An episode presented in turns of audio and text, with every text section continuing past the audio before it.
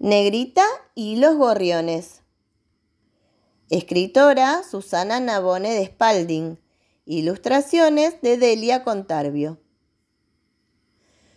Cuando Negrita veía un gorrión, los ojos le brillaban como dos chispitas y se quedaba muy quieta. Le gustaba mirarlos porque era una gatita. Vivía con su mamá, una hermosa gata blanca y negra llamada Mirrim en una vieja casa de dos pisos. Desde el patio alcanzaban a verse dos altos cipreses que estaban en el fondo de la casa de don Diego. Los cipreses son unos pinos altos, altos, con forma de helado de cucurucho, pero de color verde oscuro. A Negrita le encantaban esos cipreses, por una sola razón, porque todos los gorriones del barrio los usaban como casas de departamento. Al caer la tarde venían volando pajaritos de todas partes y se metían dentro de los árboles.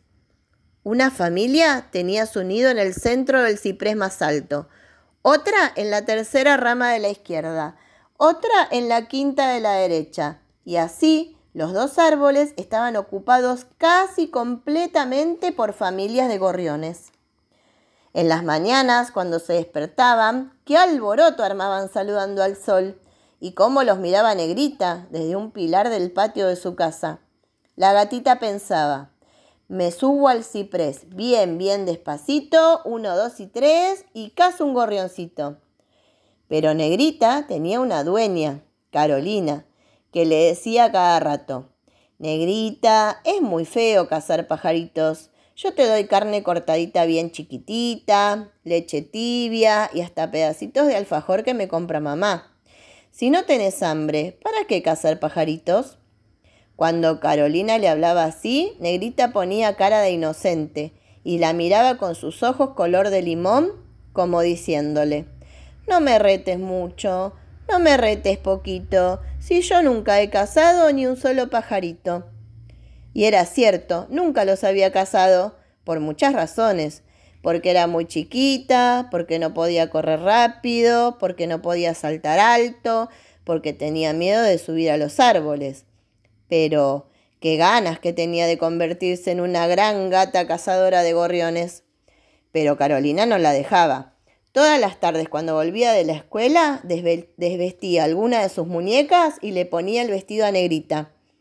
Luego la acostaba en el cochecito que le había traído, le habían regalado, y la paseaba por todo el patio como si fuera un bebé. Si Negrita tenía sueño, se quedaba encantada porque el cochecito tenía un colchón muy blando, pero si estaba con ganas de correr y saltar, se escapaba con el vestido y todo. Otras veces jugaban a la maestra y Negrita tenía que quedarse quieta, sentada en una silla. En realidad, Negrita solo estaba contenta cuando Carolina la trataba como lo que realmente era, una gatita, y le pasaba la mano despacito sobre el lomo o le rascaba detrás de la oreja. Una tarde, como tantas otras, Carolina volvió de la escuela y llamó a Negrita para jugar. Negrita, Negri, Negrucha. Pero la gatita no aparecía.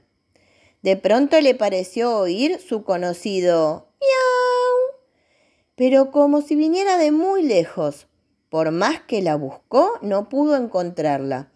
Y Carolina se fue a dormir terriblemente triste. A la mañana siguiente, Mirrim estaba maullando en la puerta de la cocina. Pero esta vez no pedía comida, pedía ayuda.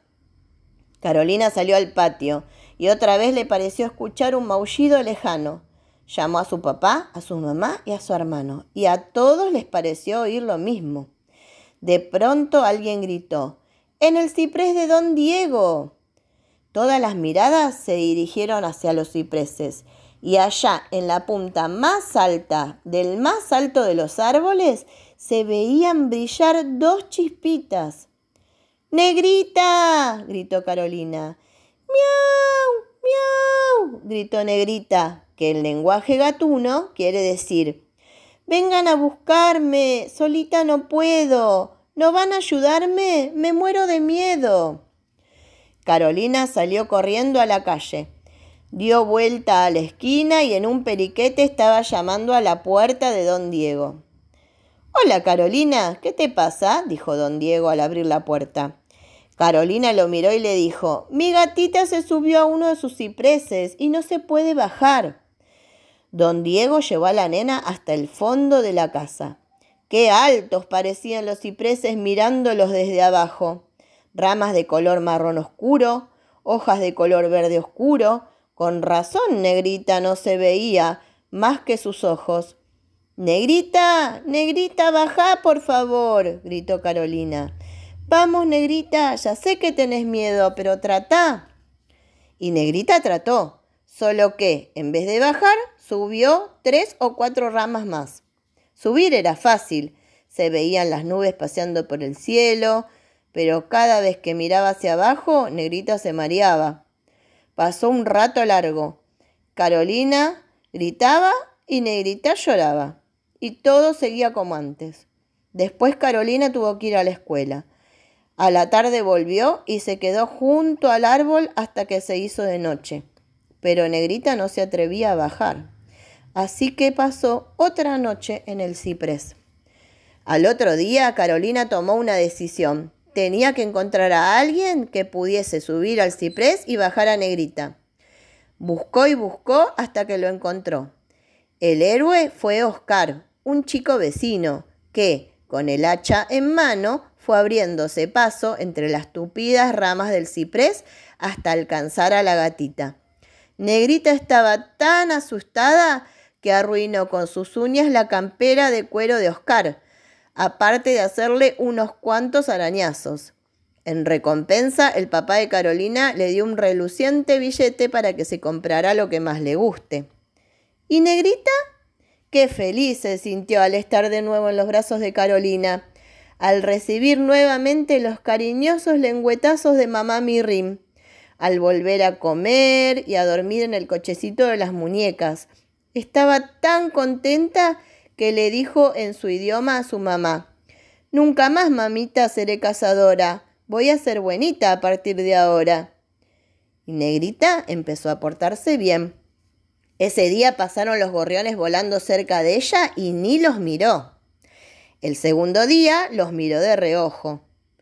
El tercer día los miró, con un ojo sí y con el otro no.